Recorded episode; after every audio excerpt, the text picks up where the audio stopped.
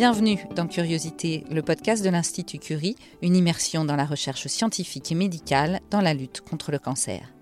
Le 15 février, comme chaque année, est la journée internationale des cancers de l'enfant. Première cause de mortalité par maladie des moins de 15 ans, les cancers pédiatriques touchent 2500 enfants par an en France. Si les progrès thérapeutiques permettent aujourd'hui de guérir 80% d'entre eux, les recherches doivent se poursuivre pour augmenter ce pourcentage de guérison et diminuer les risques de séquelles liés au traitement. Je suis Marjorie Murphy, je suis journaliste et pour ce nouvel épisode de Curiosité, je vous emmène au cinquième étage de l'Institut Curie à Paris, dans un service unique dédié à la prise en charge des cancers pédiatriques.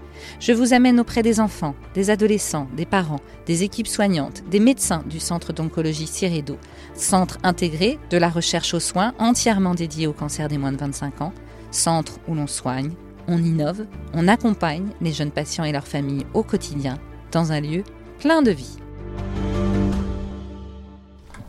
Mademoiselle Victoire. Tu peux t'arrêter de jouer, toi. Hein. Appuie là. Alors, on ouvre la robe, Victoire? Est-ce que tu crois que Monsieur Sang sera là? Mais oui, je pense. Parce que d'habitude, il est là, donc. Coucou Ah, Il est là, Monsieur Sang Fais Attention, à Dorothée. Ouais, ouais, faut pas que je mette de l'eau comme hier, c'est ça? T'en Trop fort. mis une goutte Oh, là. une goutte sur le une ventre. goutte là et une goutte là. Je te jure. Dorothée là. Dorothée, non mais... Tu n'importe- peux pas faire Attention. attention. Voilà, c'est le petit rinçage là, de la tubulure. D'accord. Dans Ça va 10 durer combien de temps? ça 10 minutes c'est Moi, Victoire, ça laisse le temps de faire un peu de vélo. Elle a quoi, Victoire? Euh, elle a un sarcome hépatique embryonnaire euh, non différencié. C'est un sarcome qui est très rare en fait euh, chez l'enfant. Il y en a un- une centaine en fait de cas euh, de tous les temps et sur tous les pays. Et ça, ça se développe très très vite. En 2-3 mois, elle a eu une masse de euh, 5 kg et demi en fait qui s'est développée. Et, Donc il a fallu l'opérer Donc rapidement. il a fallu l'opérer le 2 septembre. Et à la suite, elle a eu une radiothérapie, une chimiothérapie. Et elle a l'air d'être déjà euh, bien habituée à comment ça marche ici. Oui, oui, oui, non, elle est très à l'aise. Elle est très à l'aise. Enfin, l'équipe est formidable. Elle vient même avec plaisir. C'est quoi? C'est aussi l'ambiance? Parce qu'évidemment, ça doit pas être facile tous les jours, mais euh, Effectivement, l'ambiance est très familiale. Euh, L'aménagement, enfin, est- c'est extraordinaire. Enfin, il y a eu un effort incroyable sur la décoration, la- l'installation d'une salle de jeu, euh, baby-food et bibliothèque. Et puis euh, l'encadrement, super bienveillant.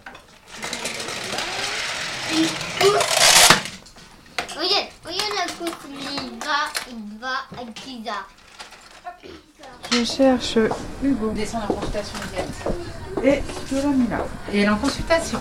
Tu peux m'appeler quand... euh, il a fini Ouais. Je m'appelle Sylvie Vachel, je suis cadre de santé puricultrice et en fait euh, je suis la responsable paramédicale du service, c'est-à-dire que je vais m'occuper de tout le personnel non médical, pour faire simple, donc euh, dans leur organisation, planification de la charge de travail. euh, je donne le là au service, c'est-à-dire que ma capacité à aller de l'avant, ça entraîne l'équipe et donc je me bats aussi pour avoir suffisamment de personnel pour que les infirmières, les auxiliaires aient le temps de s'occuper vraiment des patients. Donc elles ont un vrai jeu en termes d'éducation thérapeutique et en termes de relationnel, puisque évidemment, dans un service comme le nôtre, où le poids euh, de l'annonce du vécu euh, de ce type de pathologie est très important et le rôle des soignants ici, c'est vraiment l'écoute, l'accompagnement des familles dans- à tous les moments, aussi bien l'annonce que dans le suivi et que parfois malheureusement la rechute, les soins palliatifs, etc. C'est un service qui n'est pas très grand. hein. On a 18 lits du côté de l'hospitalisation, on a 8 lits de box du côté de l'hôpital de jour. Donc c'est peut-être un petit service, même si on a un gros recrutement, hein, on a plus de 350 nouveaux patients par an, on a une grande file active. Mais du fait euh, de ce petit service avec ces, vous voyez, ces endroits comme la salle de jeu qui respirent euh, la joie de vivre, Il y a des espaces répartis selon les âges. Alors, Un petit chalet. l'estrade qui est dévolue aux tout petits, puisque dans le service, on accueille des enfants de 0 à 14 ans et plus. Bon, on n'a pas pu échapper à la PlayStation. Bon, ben voilà, c'est comme ça. Puis c'est une, un endroit qui est très vivant, qui euh, est adoré par les enfants d'ailleurs. Dès qu'ils viennent ici, c'est, on se dirige tout de suite vers la salle de jeu, parce que c'est l'endroit évidemment qu'ils préfèrent. Mais qui dit espace de vie dit aussi qu'on a l'école. On va voir la classe. On va voir la classe. Parce que pour les plus grands, là, je suppose, non Oui. Tout ce que je veux dire par là, c'est que ce qui fait aussi la richesse de ce service et ce sentiment, vous dites que c'est une famille, c'est qu'on veut recréer un vrai lieu de vie. Et un vrai lieu de vie, il a ses contraintes aussi. Contraintes, c'est parce qu'on veut donner un cadre Oui, bien à sûr. l'enfant. Euh, L'enfant se lève, va faire sa toilette, veut tout de suite aller en salle de jeu, mais on lui dit T'as pas oublié quelque chose là? Tu dois pas faire un petit tour par l'école? Voilà.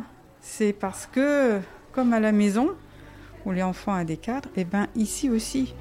Parce que avant toute chose, c'est l'enfant que l'on voit, pas la maladie.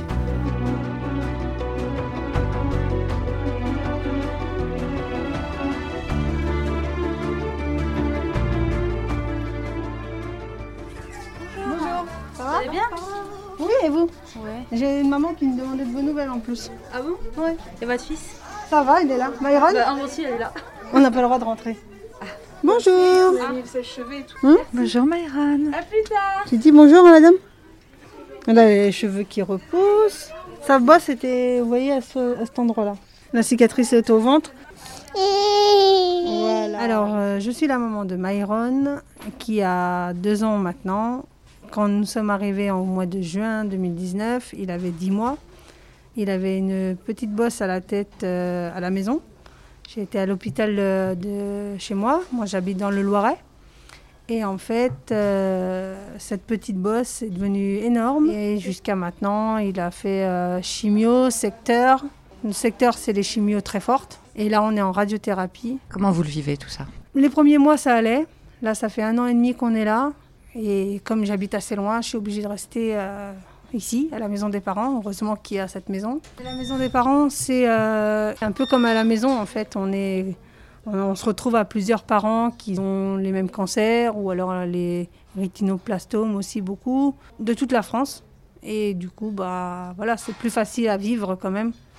Donc on peut y rester dormir aussi. Dans cette maison des parents, il y a des chambres de deux lits, mais euh, on est tout seul. Avec euh, salle de bain, euh, voilà. Un salon commun avec la télé. Je vois que vous êtes pleine de vie, pleine d'espoir, mais ça doit être très difficile quand même à vivre. Et j'ai l'impression par contre que vous vous sentez très bien ici, comme, un peu comme chez vous. Je- quand, quand on est, quand je suis arrivée, vous discutiez avec une autre maman. Qu'est-ce que vous avez trouvé en arrivant ici, à l'Institut Curie? En fait, ici, dès que j'ai été hospitalisée, euh, j'étais très bien accueillie. Vraiment, l'assistante sociale est venue, la psychologue, et on avait tout plein de papiers à faire et du coup, on s'est occupé de rien du tout. Ils se sont tous occupés. Du côté hospitalisation, on s'entraide entre parents. Comment il va lui? Comment il vit tout ça? Parce qu'à deux ans, ça doit pas être évident de, de dire ce qu'on ressent non plus. Bah, il, le- il le vit bien. Et il est fort, très fort. Il, euh, là, il commence à. Ça fait trois mois qu'il parle, parce qu'il ne parlait pas avant. Justement, j'avais très très peur, parce que moi, j'ai déjà des filles qui ont parlé très tôt, qui ont marché très tôt. Du coup, bah. Ça va, il vit bien quand même. Justement, l'équipe est là pour vous dire, vous inquiétez pas, il y a d'autres enfants qui sont passés par là, ça va aller, on est là pour vous aider, tout va bien. Tu reviens demain? Oui, donc tu gardes l'aiguille? Oui. Et bah regarde, tu sais quoi, on va s'installer là, sur un fauteuil, comme ça, ça va perdre moins de temps pour toi. Comme tu gardes l'aiguille. D'accord Après, elle va faire une thrombose sur le caté fémoral. Parce que c'est un cauchemar, parce que l'idée c'est que Non mais attends, après l'autre possibilité, journée de c'est quoi C'est de... Alors la semaine prochaine c'est pas possible, sauf si on déplace un autre patient. On peut dire sur les cancers de l'enfance, c'est que ce sont des maladies qui sont rares. Pour vous donner un ordre d'idée, on considère que les cancers qui surviennent à l'âge pédiatrique représentent 1% de la totalité des cancers. Ce qui veut dire qu'il y a 99 cancers qui touchent des adultes contre 1 en- à l'âge pédiatrique.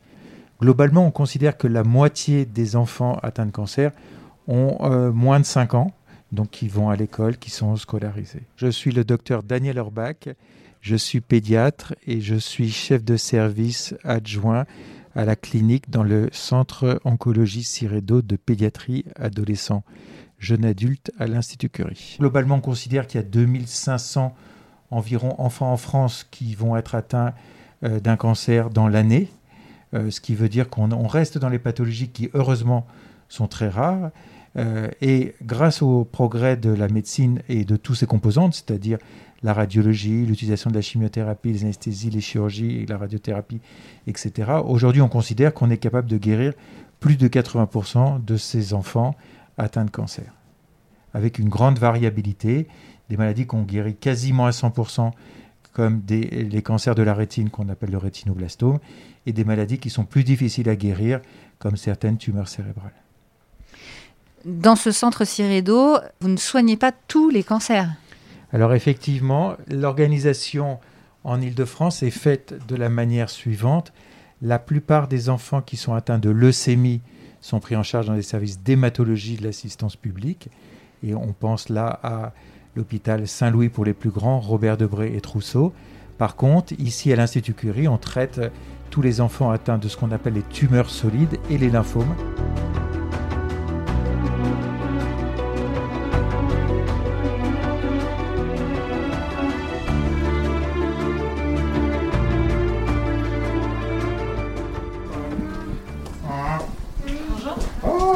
la puce. Je vais venir te dire bonjour.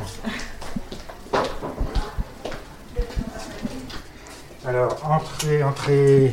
Bonjour. Tu te présentes et tout parce que j'ai rien dit sur toi. C'est la pire des patientes que j'ai jamais vue. Ça a l'air. Heureusement, je ne suis pas son médecin référent.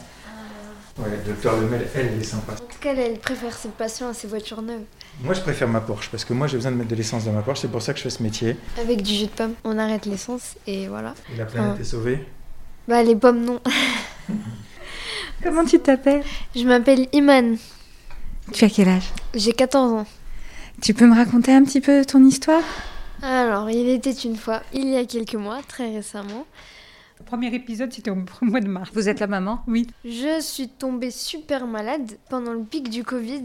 J'étais alisée et j'avais horriblement mal et je pouvais pas bouger. Donc, euh, on croyait que c'était le Covid. Et euh, on est allé me faire voir euh, des médecins et ils n'entendaient pas mes poumons. Et ils ont dit euh, que c'était une pneumonie. Donc je suis allée voir ma pédiatre un jour. Il m'a ausculté et il m'a dit d'aller tout de suite aux urgences. Comme ça. Ils nous ont d'abord dit hein, il y a de l'air dans ton poumon, on va l'enlever. Ensuite, ils nous ont dit il y a de l'eau dans ton poumon, on va l'enlever. Ensuite, ils m'ont dit on a envoyé les résultats à Curie. On va savoir ce que c'est après et ils nous ont directement dit ce que c'était. Et c'est quoi? Un sarcome des wings. Une tumeur osseuse, enfin précisément costale, qui part de la 9e côte. Elle faisait 15 cm de diamètre et 17 cm de long. J'ai de la chance, j'ai pas de métastase et elle est très localisée. Donc j'ai fait à peine une séance de chimio qu'elle avait beaucoup réduit. C'est fou parce que tu connais tous ces mots. Est-ce que tu as voulu les connaître? Attendez, vous parlez à la future chirurgienne. Je le sais depuis, depuis que je marche, depuis que je parle en fait. Et j'ai juste commencé la pratique avant la théorie. T'as la pêche? Est-ce que déjà c'est le fait d'aller quand même mieux?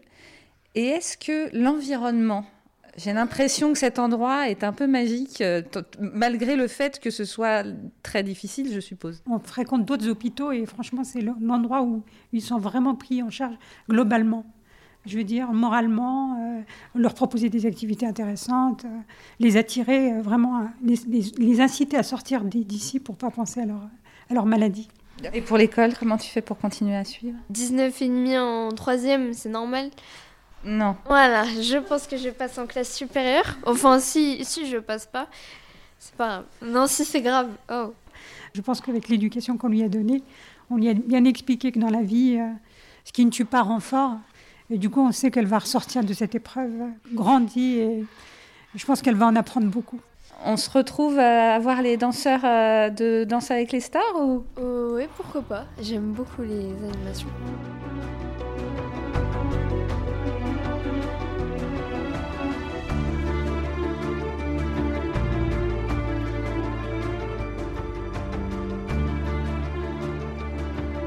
Je suis le professeur François Dose, je suis pédiatre oncologue et je dirige la recherche clinique l'innovation et l'enseignement au sein de notre centre CIREDO. C'est un centre intégré de soins et de recherche, ce qui est une structure très originale.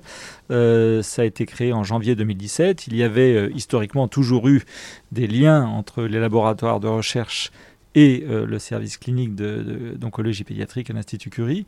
Mais là, c'est une structure intégrée qui est dirigée par un médecin-chercheur, pédiatre, Olivier Delattre, euh, et euh, pour lequel il y a une continuité d'action entre les laboratoires de recherche et les services cliniques, et ce qui est en particulier extrêmement important pour promouvoir des recherches cliniques précoces, tant dans le domaine de la recherche de biomarqueurs pour prévoir le, le, pronostic d'une maladie ou sa sensibilité au traitement, que pour la recherche de l'évaluation de nouveaux euh, médicaments en particulier.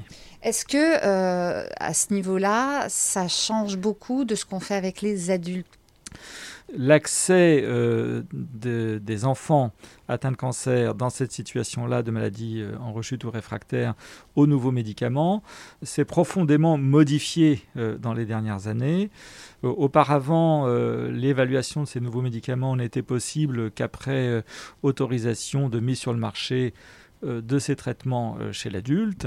Aujourd'hui, euh, cette recherche devient de plus en plus précoce au cours du développement des médicaments. Justement, c'est vous qui, qui faites ces essais Alors, nous sommes un centre très actif dans le domaine des essais précoces en cancérologie pédiatrique, au sein d'un réseau qui est un réseau non seulement national mais européen, en particulier le réseau ITCC, Innovative Treatment of Children with Cancer.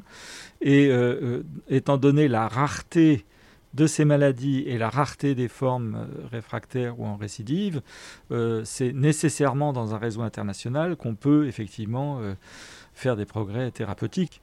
les essais précoces concernent les, les, enfants en situation d'échec thérapeutique, mais en première ligne de traitement, il y a également de la recherche clinique extrêmement active depuis toujours et qui s'implémente euh, encore aujourd'hui avec un double objectif de l'ensemble de la recherche clinique en cancérologie pédiatrique. Bien sûr, d'augmenter encore le nombre d'enfants euh, qui guérissent de leur maladie, mais aussi de diminuer justement le risque de séquelles à très long terme liées à la maladie et au traitement. Et euh, bien des efforts de recherche, en particulier dans les protocoles de traitement de première ligne au diagnostic, ont pour objectif de diminuer les effets secondaires à long terme. C'est-à-dire que les progrès thérapeutiques majeurs dans les dernières décennies ont surtout porté dans l'allègement du traitement des maladies de bon pronostic et donc dans la diminution du risque de séquelles. C'est une recherche extrêmement importante. Par contre, il faut reconnaître que dans les maladies à haut risque, les maladies les plus graves, les progrès sont plus lents. Euh, et, là, euh, justement, c'est l'intégration des soins, de la recherche clinique, de la recherche biologique en, laboratoire et, des modèles précliniques qui permettra euh, et qui permet déjà d'ailleurs des améliorations dans certaines situations à haut risque contre lesquelles on était démunis jusqu'à présent. Alors j'en ai une, regarde, elle n'est pas si petite que ça. Tiens. Ça marche, tu crois? Ah oui, c'est minutieux ça. Très minutieux. Une maîtresse vraiment dans, le Oui, il y en a deux. Bon, aujourd'hui, mercredi, j'ai une maîtresse d'absente, mais sinon, on a deux institutrices qui dépendent de l'hôpital Necker et donc de l'éducation nationale spécialisée et qui, euh, qui sont présentes tous les jours. Alors vous me dites c'est mercredi, justement aujourd'hui il n'y aura pas peut-être pas école, mais cet après-midi on aura euh, une surprise pour les enfants. Vous avez des animations assez incroyables. Oui, oui. En général, le mercredi matin, les éducatrices de jeunes enfants organisent un petit goûter. En général, il y a aussi les musiciens de la Philharmonique de Paris qui viennent dans le service quand ce n'est pas confiné et qui organise euh, un petit concert là pendant euh, le goûter. Bon, non seulement ça, elles passent aussi dans toutes les chambres et puis elles font euh, un apprentissage doux à la musique et à tous les, instruments. Donc il y a aussi un petit côté pédagogique à tout ça. On allie tout évidemment hein, pédagogie, culture et bon, on a eu pas mal de visiteurs célèbres. Avec leurs parents, ils ont pu assister au concert de Mika qui était accompagné de chanteurs de gospel et c'était le feu dans la salle de staff. Ça c'est des grands moments quand même, je suppose. Oui, qui... oui. Et, et alors cet après-midi donc on voit quoi? Alors on voit les danseurs de l'émission Danse avec les stars. Ils sont plébiscités par nos grandes, donc ça sera aussi un moment festif. c'est toi qui veux. C'est toi.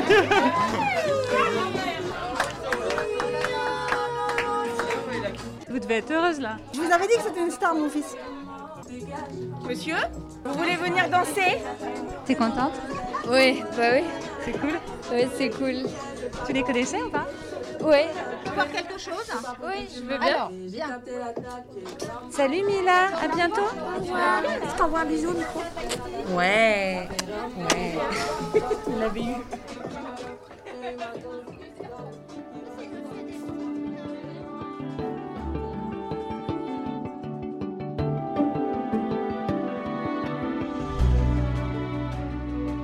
Encore plus en pédiatrie, les animations sont primordiales pour accompagner les enfants malades. Et elles sont rendues possibles grâce au rôle précieux d'associations comme, entre autres, Imagine for Margot, Princesse Margot, les enfants de Curie à ou encore Rétinostop, qui sont engagés aux côtés de l'Institut Curie. Retrouvez les 15 premiers épisodes du podcast Curiosité sur toutes les plateformes de podcast comme Apple Podcast, Spotify, Deezer ou Google Podcast, ainsi que sur notre site internet www.curie.fr.